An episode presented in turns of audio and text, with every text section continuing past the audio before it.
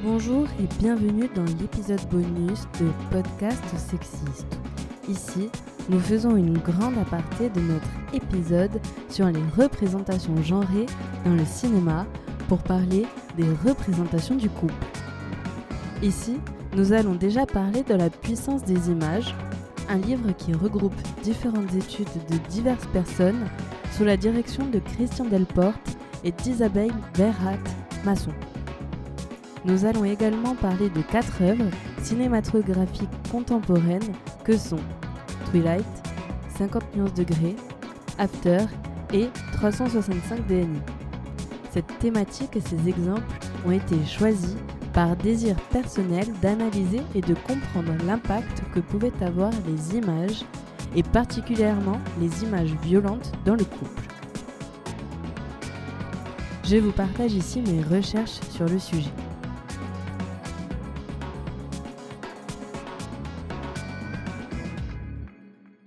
Tout d'abord, commençons par la lecture du livre La puissance des images, particulièrement le chapitre numéro 3, Sexe et cinéma américain. Depuis la première projection d'une scène sexuelle à l'écran qui serait un baiser du court-métrage The Kiss de 1896 et jusqu'à la fin des années 60, la représentation de la sexualité dans le cinéma des États-Unis s'est résumé à un baiser décent de 3 secondes.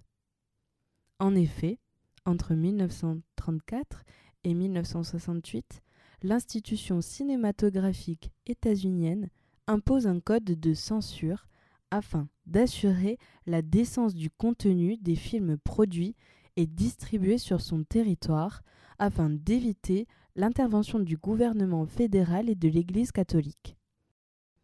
C'est comme cela que pendant près de 40 ans, la nudité, les baisers jugés indécents, les positions suggestives, l'adultère, le sexe illicite et les unions entre des personnes d'ethnies différentes furent interdits à l'écran. La censure est abolie en 1968 en raison de la révolution sexuelle des années 60 qui favorise la représentation d'une sexualité plus libre et plus explicite à partir des années 70, comment s'est construite la sexualité dans le cinéma états-unien?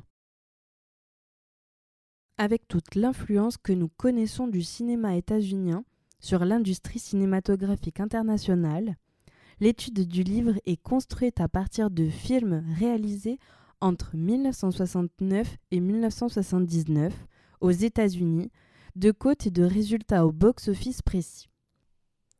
L'étude examine l'iconographie de sexe au cinéma, choisie pour représenter les rapports sexuels entre les personnages. L'analyse est ensuite faite selon l'identité des protagonistes, leur orientation sexuelle, leur âge, leur statut social, leur appartenance ethnique, leur appartenance physique et la présence de l'amour romantique dans le couple jusqu'à l'issue des unions amoureuses. Dans la majorité des couples qui apparaissent dans les films du corpus, ceux qui pratiquent une forme moins démonstrative, un simple baiser par exemple, de sexualité et qui sont amoureux, voient leur union se conclure positivement. En revanche, les couples qui ont une sexualité explicite ont tendance à le faire dans des contextes traditionnellement jugés comme moins vertueux, comme le sexe d'un soir, le sexe sans fréquentation préliminaire, l'adultère, la prostitution, le viol et l'inceste, l'amour n'est pas nécessairement présent et leurs unions sont souvent sans lendemain. En résumé, les personnes d'un couple qui illustrent une sexualité prude et qui sont amoureux finissent ensemble, tandis que les personnes qui ne sont pas en couple, qui illustrent une sexualité explicite ou bien marginale et qui ne sont pas amoureux ne finissent pas ensemble. Voyons à présent la construction de la sexualité, de l'esthétique et de la forme du film. Selon Tanya Krewinska, la sexualité qui apparaît dans un film est façonnée de cinq forces. Les facteurs socioculturels et historiques, les discours sur la sexualité, l'industrie et le commerce, l'institution cinématographique et les contraintes esthétiques et formelles. Dans cet article, seulement les contraintes esthétiques et formelles sont mentionnées. L'esthétique et la forme du film, c'est-à-dire le genre, la narration, le montage, le jeu d'acteurs et d'actrices, le style visuel et la trame sonore. Ils ont tous un impact sur la construction de la sexualité au cinéma. Ce sont les conventions attachées à chaque genre cinématographique qui déterminent le cadre à partir duquel différentes stratégies formelles seront utilisées et cela affecte aussi la nature des scènes sexuelles. La comédie romantique requiert une narration qui évolue vers l'union et la réunion des protagonistes qui s'aiment. Une des formules narratives souvent employées est celle du couple compatible ou incompatible.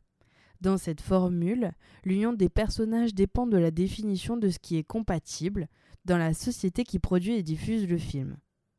Si les personnages respectent le modèle idéal, leur relation est récompensée par une fin heureuse, alors que ceux qui transgressent sont punis. Aux États-Unis, dans les années 70, être compatible signifiait être de sexe opposé, être jeune, de classe sociale moyenne ou aisée, de race blanche et de belle apparence. La comédie romantique demande aussi une touche légère qui traduit le vertige associé au sentiment amoureux et une musique qui vient rehausser le tout. Tout comme un jeu d'acteurs et d'actrices propice à l'amour et une conception de costumes, de décors et d'éclairage explicite. Parmi les films étudiés par le livre, l'homosexualité est au plus mentionnée. Si elle n'est pas une occasion de ridiculiser le protagoniste efféminé, ou ne respectant pas la norme de la masculinité, elle est associée, la plupart du temps, à une maladie ou à une faiblesse. Le lesbianisme apparaît dans une société du futur uniquement, et il faut noter que lorsque les femmes de sexualité minoritaire apparaissent dans ces films, elles le sont toujours dans des contextes de prostitution, d'adultère, d'inceste et de viol, mais jamais dans un couple stable. Les couples qui finissent ensemble dans les films sont hétérosexuels, amoureux et désirent se marier. Nous parlons toujours ici de films identifiés états-uniens des années 70. Voyons à présent la construction du sexe cinématographique, la présence et l'absence de l'amour romantique et la valeur octroyée à la sexualité. Selon Linda Williams, le sexe cinématographique a un impact important sur la façon dont l'individu apprend et vit sa sexualité. Avec la pornographie, le cinéma commercial est en fait la plus importante source de connaissances où puisent la plupart des spectateurs et spectatrices pour parfaire leur éducation sexuelle. Or, la sexualité qui apparaît dans un film n'est pas innocente et est construite selon des barèmes précis que nous venons de voir. Bien que le sexe cinématographique reflète celui qui a lieu dans la société qui produit le film, il faut tenir compte du fait que le cinéma est aussi une institution culturelle et sociale qui définit et façonne la signification des valeurs accordées au sexe dans cette même société. Il y a donc une interrelation entre l'audience et l'institution cinématographique qui contribue à construire la sexualité selon différents facteurs formels et génétiques provenant des configurations générales du contexte socio-historique dans lequel les films sont produits et consommés et des institutions qui régissent les limites de ce qui peut être montré au cinéma. Kriwinska poursuit en affirmant que la formule narrative du couple compatible ou incompatible ne fait pas que construire la sexualité. Elle véhicule aussi un message moral conservateur et que ce dernier peut influencer le spectateur ou la spectatrice en l'incitant à se conformer au modèle préconisé.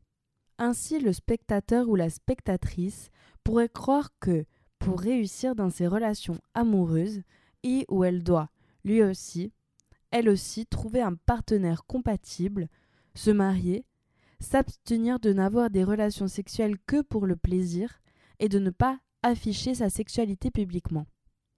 Paul Johnson, pour sa part, fait ressortir l'importance de l'amour romantique dans la valeur accordée à la sexualité. Il explique que l'amour influence la construction et la signification du sexe en le produisant et l'encadrant selon des formes d'expression légitimes. En d'autres termes, L'amour est exprimé et consolidé par le sexe et les relations sexuelles qui ont lieu sans amour, sont considérées comme étant moins respectables et sont associées à la luxure. Cette corrélation entre l'assouvissement du désir sexuel, l'absence du sentiment amoureux et de l'engagement, et le sexe jugé comme moins vertueux, rappellent le concept antique du refus du plaisir et l'opposition entre la sexualité naturelle, qui a pour objectif de procréer, et contre nature, qui est le sexe stérile pour jouir des plaisirs de la chair. Concept très patriarcal. Après la lecture de ce grand chapitre dans le livre La puissance des images, rédigé sous la direction de Christian Delporte et d'Isabelle Veyrat-Masson, étudions à présent différentes sagas, différents films mainstream, principalement à destination des femmes, adolescentes ou jeunes adultes des années 2010, tels que Twilight, 50 nuances degrés, 365 DNI et After. Les points communs entre tous ces films sont, comme dit précédemment, des films à destination des jeunes femmes, produits dans les années 2010 et surtout qui illustrent principalement des relations de couple. Procédons par ordre chronologique et commençons par Twilight. Twilight est une saga cinématographique américaine où Bella Swan déménage pour vivre chez son père à Forks, dans l'État de Washington. Là, elle est fascinée par un jeune homme mystérieux de son âge, Edward, et par son étrange famille. Elle va découvrir qu'Edward et sa famille sont en fait des vampires, etc.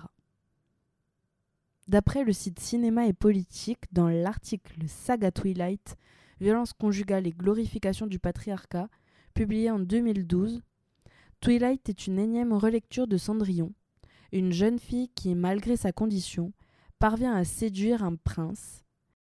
Bella, relativement banale, parvient à rendre fou amoureux malgré elle, deux hommes dits extraordinaires, et même un garçon banal du lycée, auquel elle ne porte aucune attention.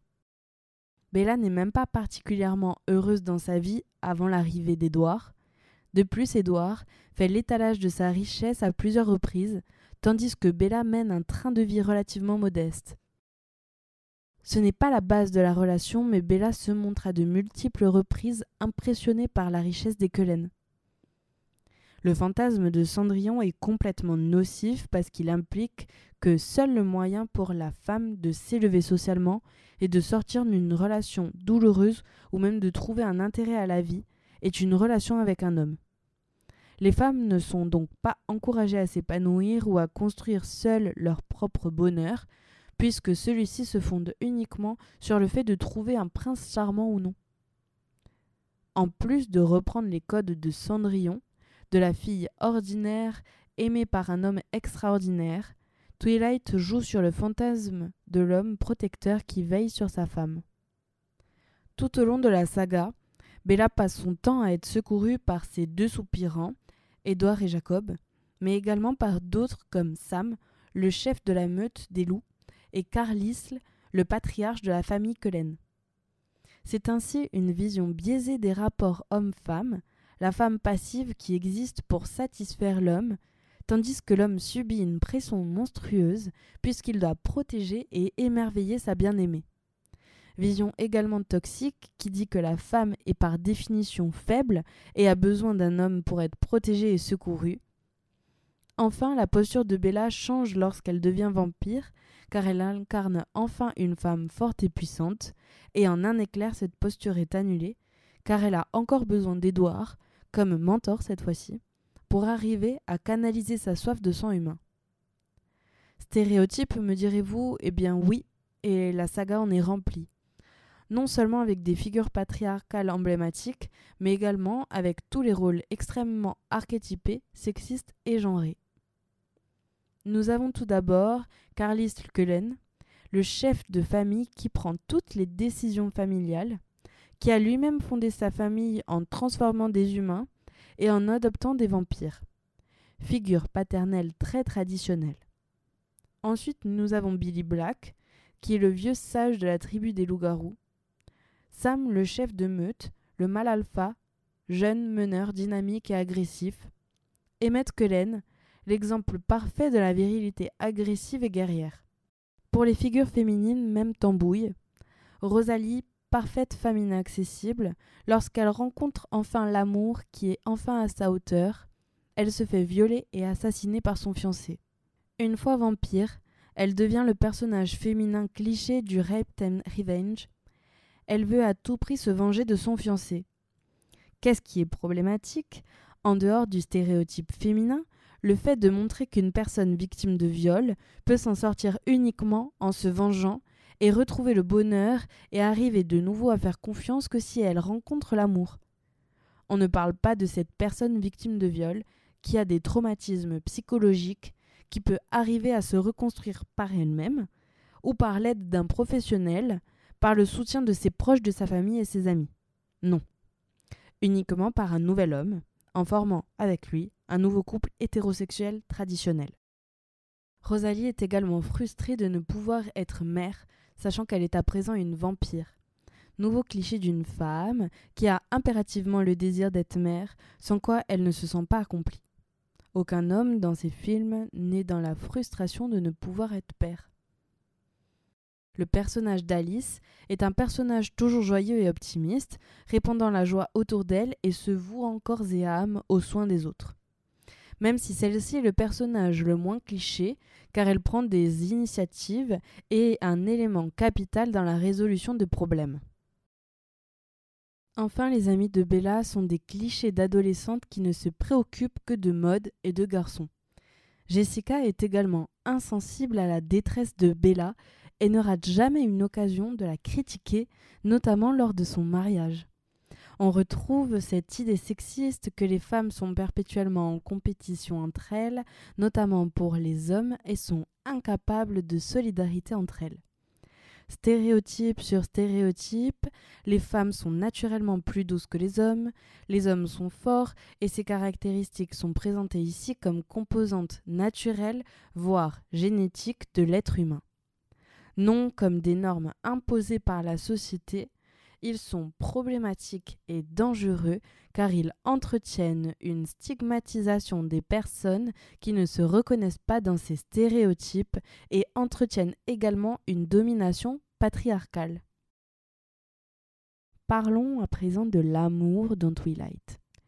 L'amour éternel, l'amour avec un grand A, l'amour d'une vie qui ne se trouve qu'une fois, l'amour entre deux êtres qui sont forcément faits pour être ensemble et qui, l'un sans l'autre, ne valent rien.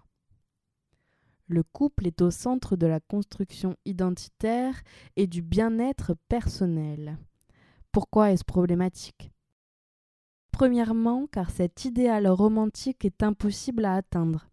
En effet, aucun des couples ne se dispute jamais pour des raisons internes, comme la jalousie, la lassitude, la routine, ils se disputent exclusivement pour des problèmes extérieurs comme les ennemis, la différence de nature, etc. Deuxièmement, car il n'est pas du tout diversifié. Le grand amour est hétérosexuel, il n'est d'ailleurs à aucun moment, ne serait-ce que mentionné, la possibilité d'un autre type d'amour, excepté celui qui est pédocriminel. Troisièmement, à quel moment l'amour pédocriminel apparaît-il? Mais dès le début, lorsque l'on comprend qu'Édouard a 104 ans, tandis que Bella n'en a que 20. Encore soit, Édouard s'est arrêté de vieillir aux alentours des 20 ans. Mais alors l'amour pédocriminel apparaît de nouveau lorsque Jacob s'imprègne de Renesmée, la fille de Bella et Édouard, alors qu'elle est encore un nouveau-né, et alors qu'il n'est pas question de sexe, encore heureux, il est tout de même problématique car Jacob veut être tout ce dont elle aura besoin, son frère, son ami, son protecteur, toujours selon l'idée chouette qu'une femme a besoin de la protection d'un homme. Cela peut paraître romantique de véhiculer des fantasmes inaccessibles, mais de ce fait, il crée des complexes aux personnes qui voudraient s'identifier à Bella et Édouard, car ces personnes n'attendront jamais cet idéal parfait. Ensuite, pourquoi est-ce que placer le couple au centre, dans ce cas précis, peut-il être encore une fois problématique? Car il apporte une justification à la violence conjugale. Une justification des violences physiques mais également morales.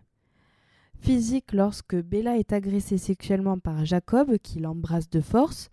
Cette agression est justifiée par son amour pour Bella. Physique également dans le couple de Sam, le chef de la meute de loups, et Émilie. En effet, Émilie est défigurée par Sam alors qu'il s'est transformé sous l'emprise d'une crise de colère. Le fait de vivre sous la menace permanente avec un homme qui a failli la tuer ne semble pas troubler outre mesure Émilie, car l'amour est plus fort que tout et il excuse même les pires violences. Les violences sont représentées également lors de la première nuit d'amour entre Bella et Édouard. Elle en ressort avec des bleus et en redemande. Blessée durant le sexe, c'est un signe d'amour et de passion. Mais la violence dans Twilight est surtout morale. Morale, psychologique, lorsqu'Edward exerce un contrôle quasi total sur Bella.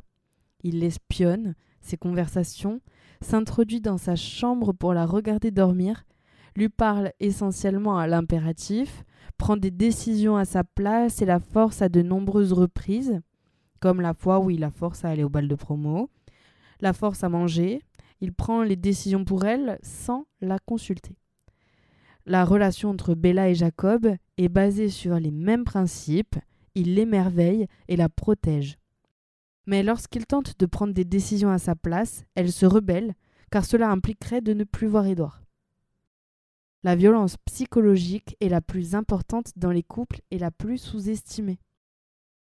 Sympathique ces films pour ados, non? Et si nous passions à 50 nuances degrés à présent?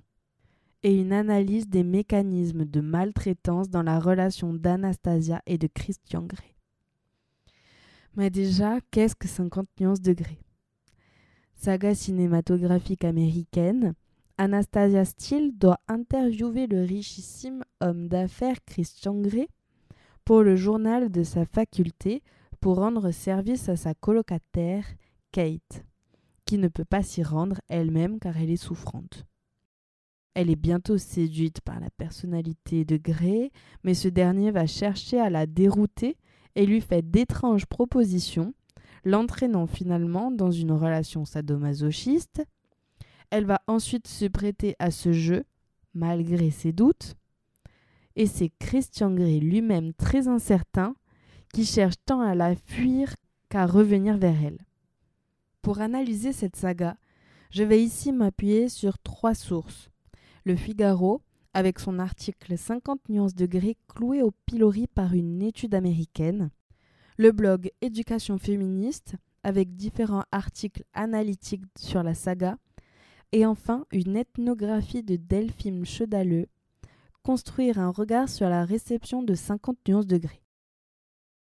Cette saga est à la base une fanfiction de Twilight. On commence déjà à sentir que ça pue.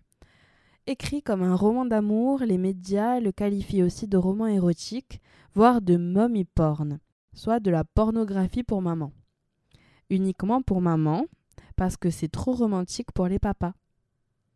Mais ce livre n'a pourtant rien d'une libération sexuelle, car il vend aux femmes le sadisme qui caractérise la pornographie dominante en l'enrobant de sentiments et la couvrant d'amour. On y retrouve même un parallèle avec la pornographie de masse. Tout d'abord, c'est un énième recyclage du mythe du prince charmant. Il est riche, jeune et bel homme, et arrache Anastasia de son train-train quotidien. Il la sauve de sa pauvre vie morose. Mythe tout droit issu d'une culture machiste qui présuppose, ici encore, qu'une femme ne peut exister et s'accomplir qu'à travers un homme et n'a aucun bonheur ou projet de vie possible en dehors du couple. Contrairement au conte de fées, 50 nuances degrés dépasse de loin le niveau banal du sexisme ordinaire. Ici, Christian va jusqu'à exercer une violence explicite envers Anastasia qui atteint des proportions sans précédent dans les productions de masse romantiques et destinées principalement aux femmes. On parle ici d'esclavage sexuel lorsque l'on peut lire ou voir le contrat proposé.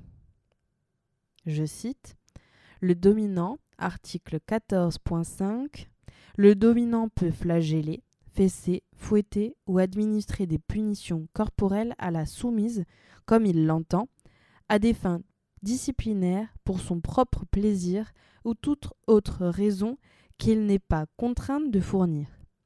La soumise, article 14.13, la soumise accepte le dominant comme son maître, sachant qu'elle est désormais la propriété du dominant. Passage non exhaustif, sachant que ça commence à 14.5, je n'ose imaginer les précédents articles.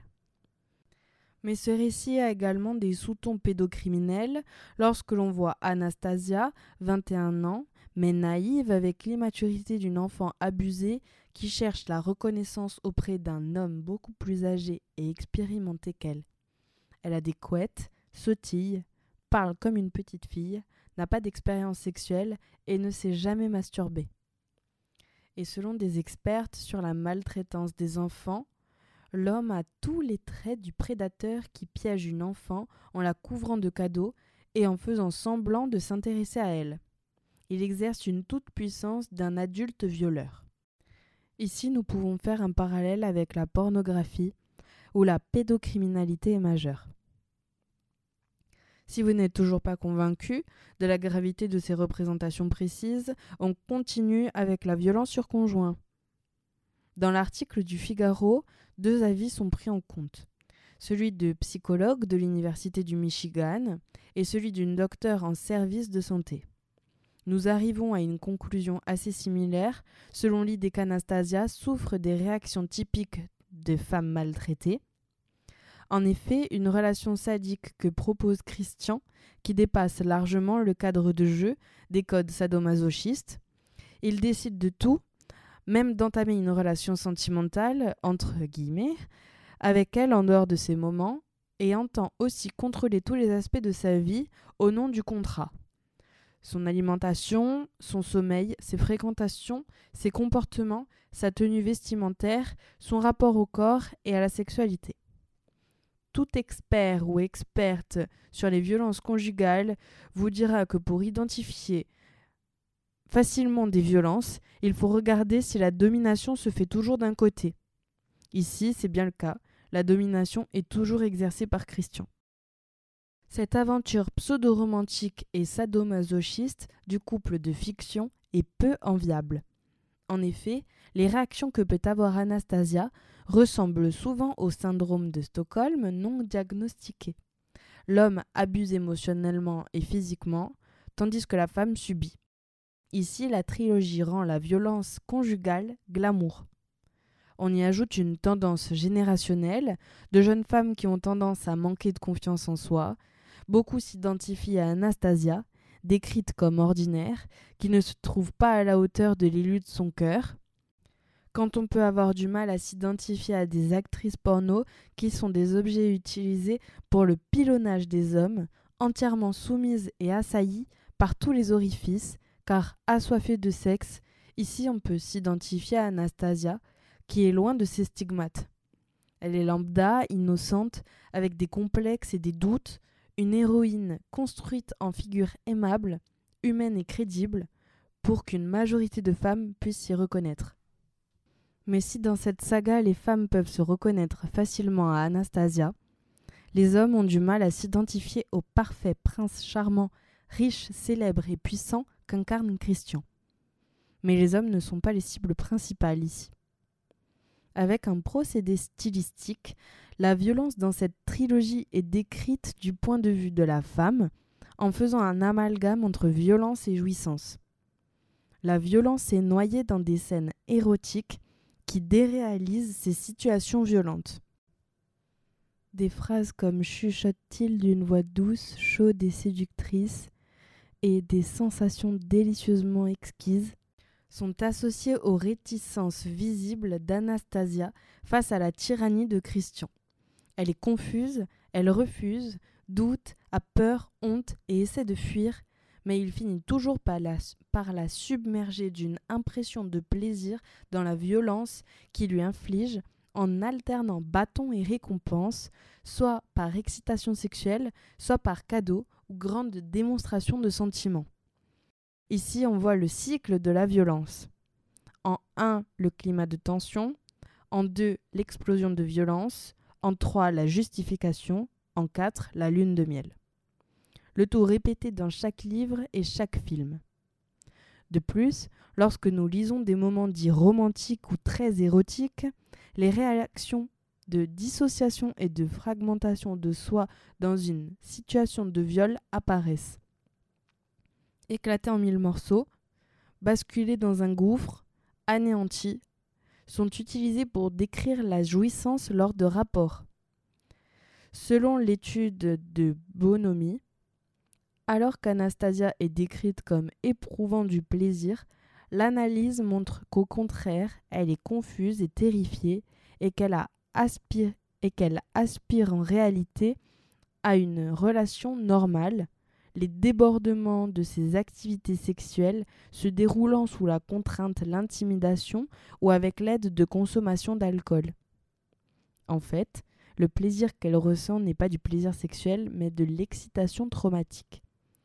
Une sorte de stimulation sexuelle provoquée mécaniquement par le stress et l'anticipation de la violence ou en réaction mécanique à la violence sexuelle elle-même.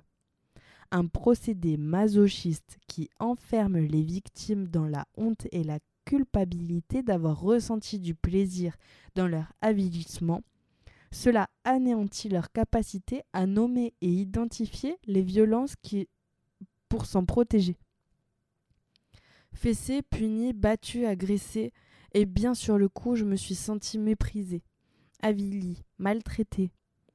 Mais j'ai été mortifiée de constater, vous aviez raison, que ça m'a aussi excité, ce qui me surprend. En même temps, je me sentais mal, voire coupable d'éprouver cette sensation. Ça ne me correspond pas et du coup, j'éprouve de la confusion. C'est un produit vendu comme une histoire d'amour. On dans les codes romantico-glamour pour recouvrir la violence. L'œuvre ne se contente pas de décrire la réaction génitale traumatique aux violences comme du désir sexuel, il célèbre aussi l'amour sacrificiel d'Anastasia qui pardonne tout et toutes les violences de son homme. Anastasia qui a l'espoir fou d'être aimée par cet homme qu'elle ne connaît pas et qui a des attitudes qui la révulsent, n'illustre en rien un sentiment amoureux c'est de la gratitude d'être élue par le millionnaire le plus sexy au monde. Elle, ce qu'elle veut depuis le début, c'est une relation saine et douce, pas sa violence. Alors que lui veut la soumettre, elle se sent redevable de l'attention qu'il lui porte. Elle tait tous ses warnings qui lui disent que c'est un pervers dangereux, car elle a trop peur de perdre l'intimité qui lui tend comme une carotte. Ceci jusqu'à ce que la fiction nous montre que, par des efforts d'Anastasia, cet homme va devenir plus humain. Elle va l'absoudre de toutes ses violences, et cette représentation est très dangereuse car elle défend le message que nous devons et pouvons changer notre homme violent plutôt que de le fuir.